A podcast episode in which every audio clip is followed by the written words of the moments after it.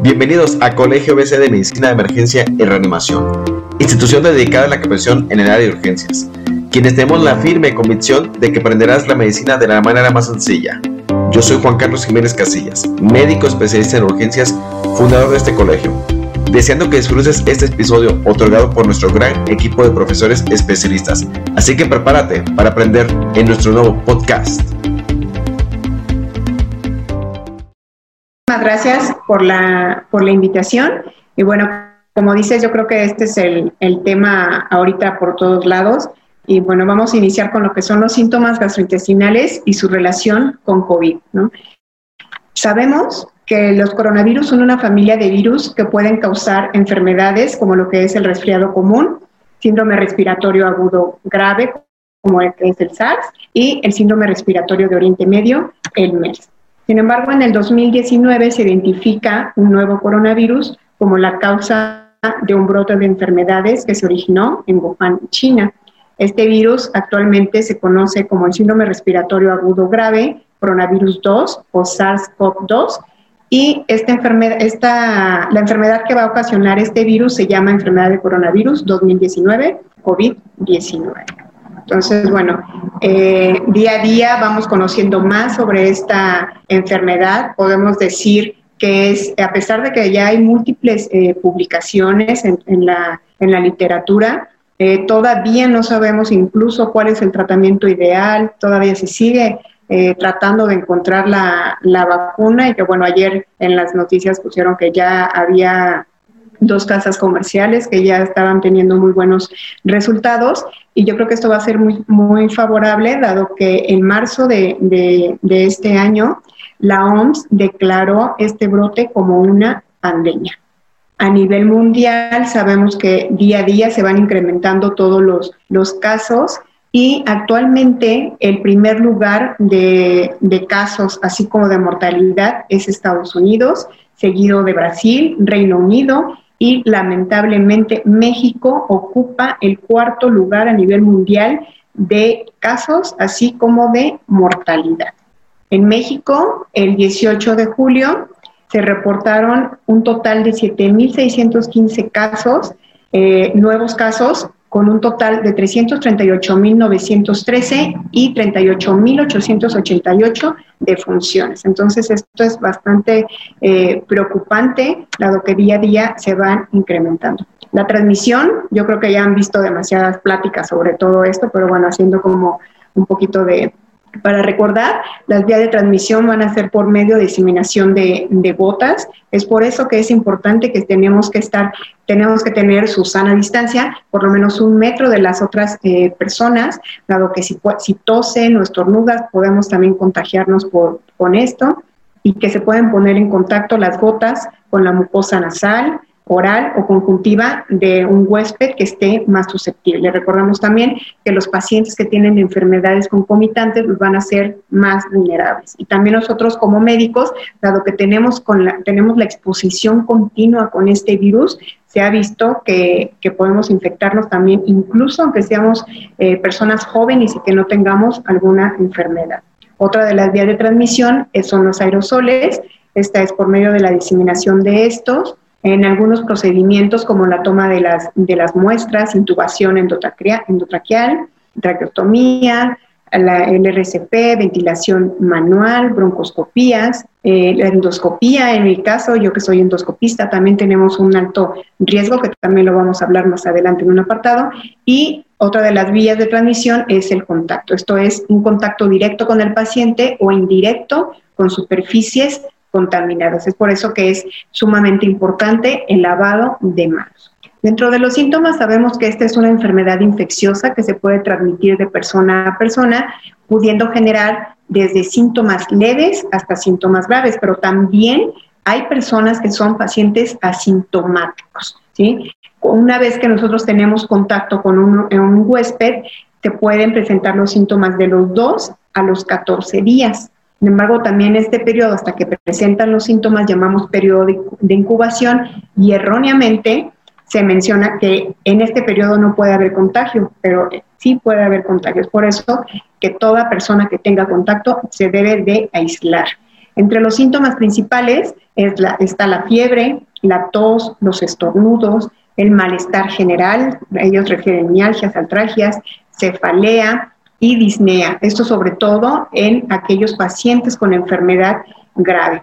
Otro de los síntomas que también puede presentar los pacientes es la anosmia, la ojesia, altragias, mialgias, escalofríos, odinofagia, rinorrea y dolor torácico. Incluso me han comentado algunos eh, compañeros, incluso hasta cardiólogos, que llegan con ellos con dolor torácico y son pacientes con COVID. Pero no solamente va a haber una afección a nivel del, del, sistema respiratorio, también puede haber una afección a nivel gastrointestinal, hepático y neurológico. Es por eso que es importante que tengamos en cuenta cuáles son los síntomas que pueden presentar los pacientes, que ahorita los, vamos a ver. Y recientemente se han reportado casos de transmisión fecal oral de, eh, por COVID. Estos se han confirmado en Estados Unidos y en China, indicando que también el virus no solamente se va a replicar a nivel eh, de sistema respiratorio, sino también en tracto digestivo. Estos puede, el virus puede producir cambios a largo plazo en el tracto gastrointestinal, incluso posterior a que el paciente se recupera de los síntomas respiratorios. Se comenta en algunos, en, un artículo en China que se ha visto RNA en heces fecales incluso 33 días posterior a que el paciente se, se recupera de los síntomas respiratorios. Con respecto a la fisiopatología, ¿Cómo, se va a afectar el, tubo digestivo? Aquí tenemos nosotros a, nuestro virus que puede atacar el sistema respiratorio, pero también va a entrar de manera directa a lo que es el enterocito intestinal. Va a tener contacto directo con la mucosa gástrica, intestinal, de, de colon, y gracias a los ECA2, que van a jugar un papel importante para que este virus se pueda replicar dentro de lo que es la célula, liberando lo que es la cascada de citocinas eh, mediante la interleucina 2, interleucina 7, macrófagos, factor de necrosis tumoral alfa, monocitos, afectando directamente a lo que son las células del esófago, del estómago, del hígado, intestino delgado y el colon. Dentro de los síntomas de manera general que pueden presentar, pueden ser la náusea, el vómito, el sangrado. Se ha visto que en pacientes eh, a nivel esofágico, sobre todo en las autopsias, pueden encontrarse úlceras como si fueran tipo de, herpes, úlceras muy profundas, en cual puede ocasionar hemorragia. Me ha tocado, eh, no personalmente, pero compañeros en el que comentan que pacientes con COVID eh, tienen hemorragia gastrointestinal profusa. A nivel hepático podemos tener una alteración de las pruebas de función hepática. A nivel intestinal podemos tener dolor abdominal, podemos tener fatiga, pérdida del apetito y a nivel del colon uno de los síntomas que más se han estado manifestando es la diarrea. Con respecto a los porcentajes de estos síntomas, la diarrea se puede, puede estar presente del 3 al 34%, la náusea del 1 al 17%, el vómito del 1 hasta el 4%, dolor abdominal del 2 al 5% y hemorragia gastrointestinal del 0 al 13%. yo creo que en esta época todo paciente que llega con, con síntomas gastrointestinales no podemos descartar que puedan tener infección por COVID. Por eso nosotros en, consulta, ahorita no tengo la, eh, la protección, pero ahorita en consulta para los médicos, todos los pacientes son COVID hasta no demostrar lo contrario.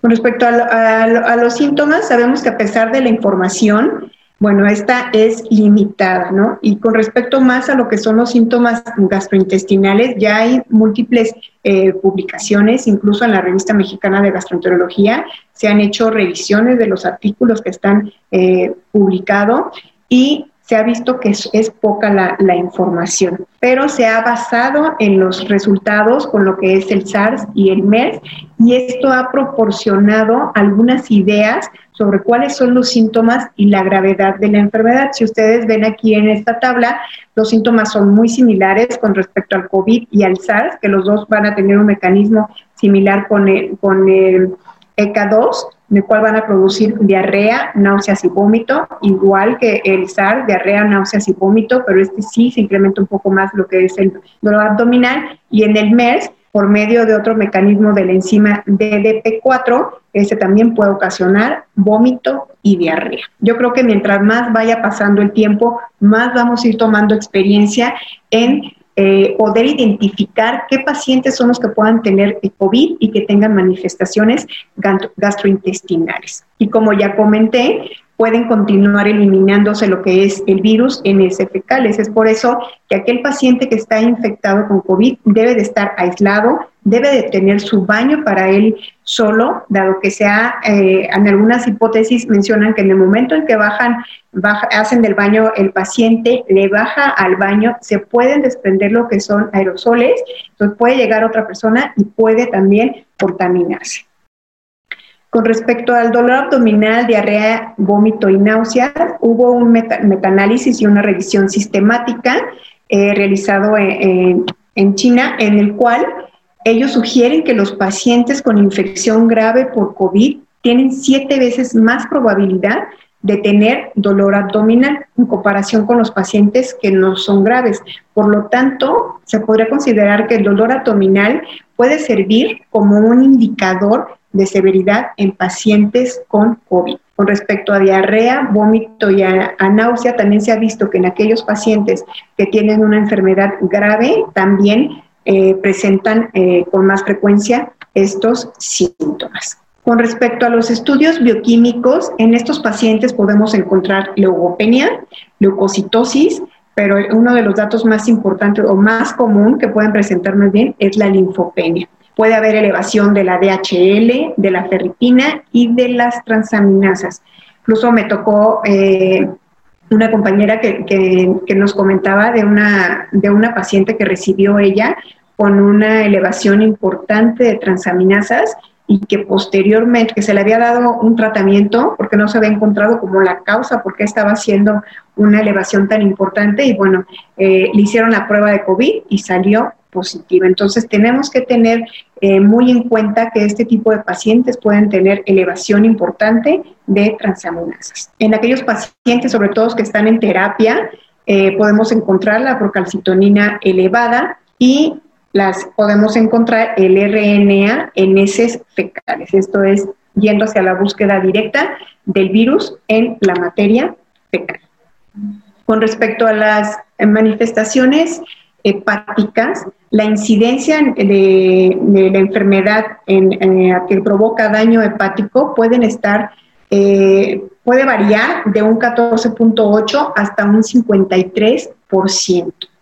Se ha reportado en la mayoría de las series de, casos que va a haber una alteración principalmente en la ALT y en la ST, así como elevación importante de las bilirrubinas y la albúmina va a bajar su, eh, sus niveles. Esta es una tabla, el cual está publicado en la revista eh, de gastroenterología de México, el cual tiene, tienen acceso abierto y bueno, ellos hicieron una revisión de todos los, los artículos relacionados con COVID y alteraciones hepáticas o manifestaciones hepáticas. Y ellos vieron que se puede utilizar los niveles de AST como un predictor en aquellos pacientes que van a necesitar eh, terapia intensiva. Entonces, igual como ya comenté, tenemos que tener en cuenta que haber que puede haber alteración a nivel de las pruebas de función hepática. Si tengo yo un paciente ya con una enfermedad hepática crónica, este paciente es más vulnerable a que podamos tener un daño hepático, eh, un daño hepático fulminante. Incluso algunos de los medicamentos que se han estado utilizando, y que igual se sigue con la investigación, que se han estado utilizando para tratar de combatir la enfermedad, se ha visto que puede producir también daño hepático importante. Dentro del tratamiento de las manifestaciones eh, gastrointestinales, no hay como tal recomendaciones ¿sí? De como tal de tratamiento, un tratamiento específico, al igual como no lo hay para la misma, para la misma enfermedad. Si yo tengo síntomas, entonces puedo dar a lo mejor un antiemético si el paciente tiene, si tiene vómito, si está con deshidratación secundario a, a, un cuadro de diarrea agudo, entonces tengo que estar hidratando de manera correcta a nuestro paciente. y se han estado utilizando algunos agentes virales que están todavía bajo experimento y los cuales todavía no se tienen eh, buenos eh, resultados, incluso algunos se mencionaban que ya estaban teniendo buenos resultados, pero ya pasaba el tiempo decían que ya no, que ya no funcionaban, ¿no? Algunos de los agentes que también han estado en investigación es la cloroquina, la cloroquina con hidroxicloroquina, remdesivir, el lopinavir con ritonavir. Este principalmente en algunos estudios se ha visto que es el que puede ocasionar mayor daño a nivel hepático, así como el toxilizumab. Entonces, se fijan ustedes, que también ya lo he visto en otras pláticas, eh, existe una gran gama de medicamentos que todavía están en estudio, pero como tal, para un tratamiento de las manifestaciones gastrointestinales, más que nada es el soporte hacia el paciente. Aquí un punto muy importante es que la diarrea por COVID no la tenemos que tratar con antibióticos. Si uno da antibióticos a este tipo de, pacientes, lo único que podemos ocasionar es que se puedan agregar otras enfermedades, otras, otros, otras bacterias, ¿sí? como por ejemplo el Clostridium difficile.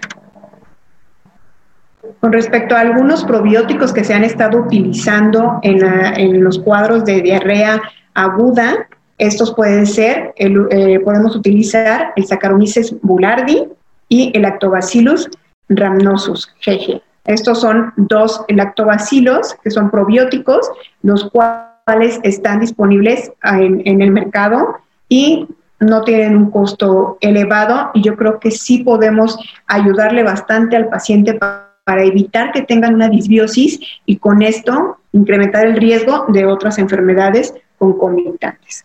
Otros de los antivirales que se les han indicado en pacientes con síntomas gastrointestinales es el oseltamivir y el avidol, hasta el momento con buenos resultados.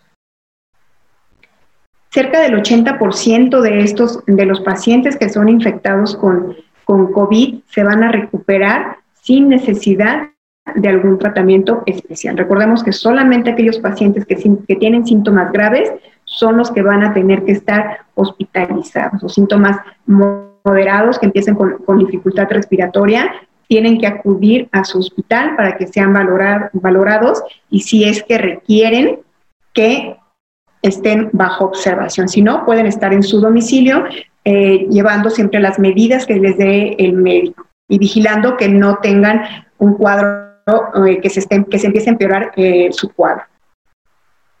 Con respecto a la transmisión oral, fecal y endoscopía, yo creo que este es un tema también que a nosotros los endoscopistas, incluso se han hecho múltiples eh, webinars, todos los laboratorios nos bombardean con muchísima información, dado que todas las asociaciones, sociedades a nivel mundial de endoscopía gastrointestinal se han preocupado por la infección, que, eh, por la alta probabilidad de infección de los médicos, dado que tienen el contacto directo con los aerosoles. La endoscopía superior actualmente es considerada un estudio de alto riesgo, dado que tenemos el contacto con, que va a generar aerosoles y es más fácil que el endoscopista se contagie siempre y cuando no tenga la protección adecuada.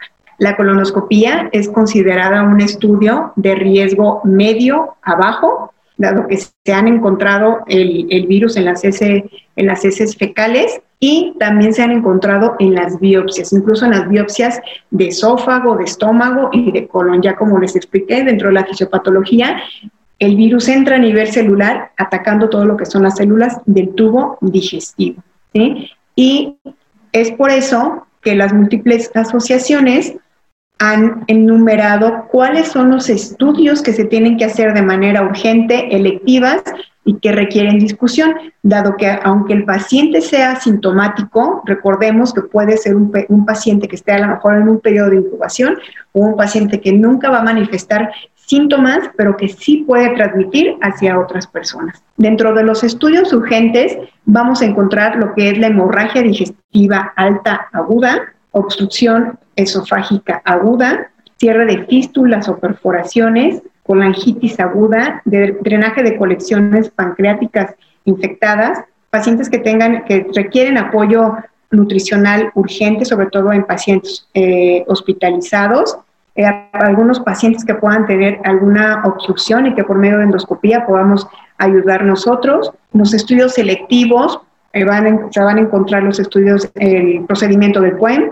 dilatación neumática en pacientes que tengan acalasia, la colocación de sondas de gastrostomía, dilatación de estenosis, algunos estudios de endoscopía bariátrica, seguimiento endoscópico de pólipos, de Barrett, de enfermedad inflamatoria intestinal, la endoscopía de rutina de intestino delgado, esa también debe de ser electiva y se menciona que una vez que el paciente eh, mejora de su cuadro respiratorio o que ya tenemos anticuerpos IgG, entonces tenemos que esperar por lo menos ocho semanas a que podamos realizar este tipo de procedimientos para tratar de evitar que podamos tener el riesgo de contagio. Algunos estudios que requieren aún eh, discusión es la, disección o la resección endoscópica de la mucosa, sospecha de enfermedad inflamatoria intestinal de reciente diagnóstico, cuadros de colitis aguda, ultrasonido endoscópico. Todos estos estudios todavía eh, están como en discusión para ver si sí se pueden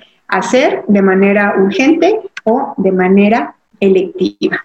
Nosotros como médicos tenemos que tener medidas de protección personal, sobre todo en pacientes con, pacientes de alto riesgo. Ustedes, todos que estamos en, el, en el medio, tenemos que traer nuestro, nuestra mascarilla N95, nuestros gogles, sobre todo si estamos en pacientes que conocemos que tienen la, la infección, tenemos que tener cero contactos, tenemos que utilizar el overall, para podernos cubrir correctamente. Y algo muy importante es el retiro del equipo de protección personal, dado que al, momento del retiro es cuando más médicos se han infectado.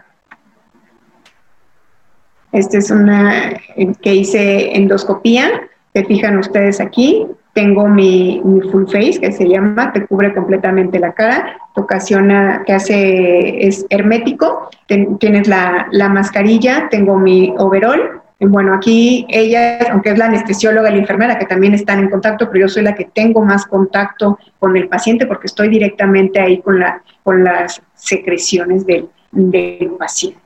¿Cuáles van a ser las medidas para proteger y para protegerte y proteger a los demás? como ya lo, han mencionado, es lavar las manos con jabón o un sanitizante a base de alcohol, mantener distancia por lo menos un metro entre el resto de las personas, tratar de no tocarse la cara, siempre cuando estemos en algún lugar que vamos a estar tocando algo o que vamos a revisar un paciente, de preferencia que hacerlo con guantes, pero bueno, si no tenemos acceso a esto, hay que estarnos lavando las manos continuamente. Recordemos que el virus, si tú te lavas las manos, el virus se va a morir con el agua y con el jabón, ¿sí? Hay que cubrirse la boca y nariz con cubrebocas, en nuestro caso con mascarilla, y acudir a, recibir atención médica si el paciente inicia con disnea. Entonces, los mensajes para llevar a casa es que el virus del COVID sigue siendo una emergencia sanitaria mundial. A medida que van incrementando los casos, vamos tomando más experiencia de todos los las manifestaciones que puede tener esta, esta enfermedad, así de cómo los podemos tratar para poder eh, ofrecer un mejor, un mejor estilo de vida, recordando también que muchos de estos pacientes quedan con daño eh, pulmonar y en aquellos pacientes que puedan tener alteración hepática, pues también pueden quedar con un daño importante. Entonces, los síntomas principales y que tenemos que tenerlos nosotros en mente, ya seamos especialistas, seamos médicos generales o seamos médicos de urgencias que estamos como en primer contacto con esos tipos de pacientes, es la diarrea, dolor abdominal, las náuseas y el vómito. Las manifestaciones gastrointestinales hoy en día plantean todavía un desafío continuo para la prevención y la propagación del virus. Entonces, pues con esto eh, cierro lo que es esta plática. Yo creo que todavía nos falta muchísimo. Día a día se sigue trabajando en encontrar los mejores eh, tratamientos para esta, para esta enfermedad. Como ya comenté, tener en cuenta todas las manifestaciones que pueden presentar el, el paciente, no nada más gastrointestinales, respiratorias, sino también ya incluso se mencionan eh, manifestaciones neurológicas. Entonces, yo creo que hoy en día, igual como lo comenté al principio, todo paciente es COVID, ¿no? Entonces, eh, hay que tenerlo muy en cuenta para evitar también nosotros eh, contagiarnos y que incluso a muchos eh, compañeros médicos pues, les ha costado hasta la vida. Muchísimas gracias.